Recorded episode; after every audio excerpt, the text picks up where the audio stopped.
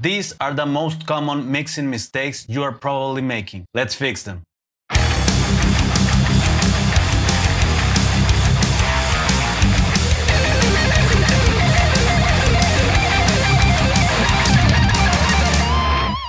Hello, my friends. My name is Amner Hunter from AmnerHunter.com, Amner Hunter Studios, and Guitar Matter.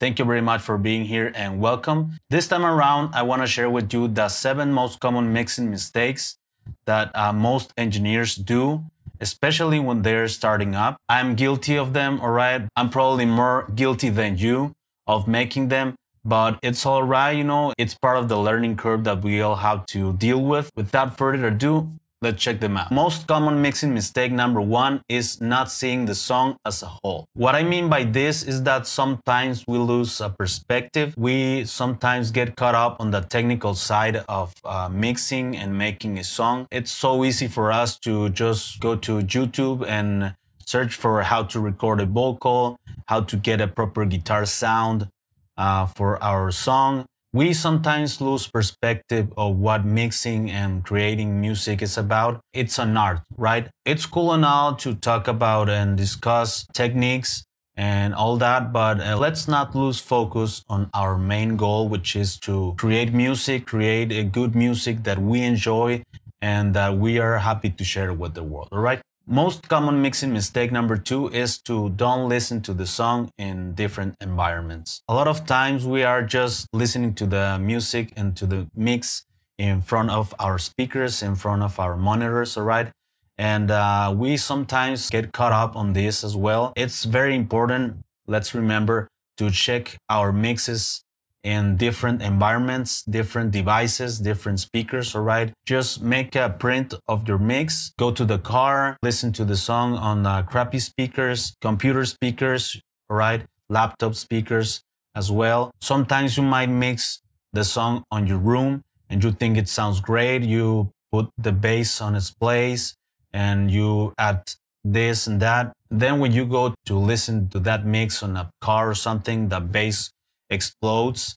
There's too much bass, all right? Since we don't have sometimes in our home studios, our rooms treated properly with uh, acoustic treatment. So it's important to listen to the song and the mixes in different environments, all right? And also you can send a mix to someone else, right? A friend that might give you another perspective, right? So let's not fall into the trap of listening to the song only in our room. Most common mixing mistake number three is the little use or no use of automation. Automation is the secret of the pros, okay? We sometimes leave our mixes static with just uh, equalization and compression and effects, and it's all good, all right? But it's very important for you to use automation throughout the song. You will mm, give the song a little more movement, right? More energy. We can mm, focus on the chorus and pump up the volume on that part of the song, right? So it's very important for us to be very detailed throughout the song with automation, right? Let's put some energy and uh, motion. Move the faders uh, with automation. When you don't hear something, you can automate that part only, right? If you want something to stick out, use automation on that part. I think it's a very overlooked subject. Most common mixing mistake number four is uh, mixing too hot volumes. It's very important for us to be aware to not clip our mix bus. It's where all of the tracks are going, all right, to that final bus. We have to be very careful with this, all right, not sending a lot of hot signal. Also, making sure that when you are using a plugin, all right, to match the level of the input and the output, all right. So we always have a consistent level. I recommend you that the peaks on the mix bus only get till minus six, minus five. I think that's a very good point where the peaks of the mix should be getting. It's very important for us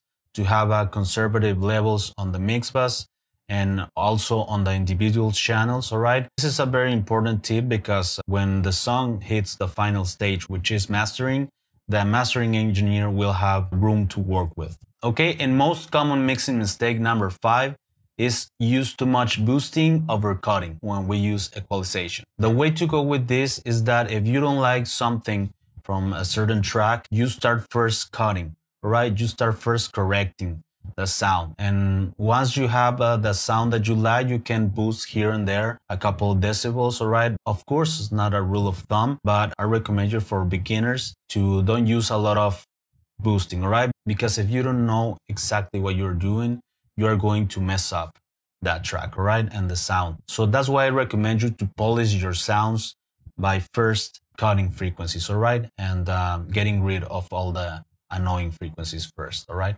Most common mixing mistake number six is listen a lot in solo mode. I see a lot of people that focus a lot of listening to the tracks of your mix in solo mode. Try to always remember that we don't listen to the songs in solo, all right? We don't listen to uh, certain instruments in solo. We listen to the whole song, all right? So let's not lose perspective on that. Yes, it's good to hear in solo here and there to correct something or uh, just to have a detail of something. But let's remember that it's very important to mix the song in context of the whole mix, all right? Please don't spend hours on a single track, all right? Don't spend a lot of time on that. If you have to spend a lot of time on a single track on your mix, I think it's very important to take a step back, fix that on recording phase. For the final and last most common mixing mistake, which is number seven, is to don't take breaks.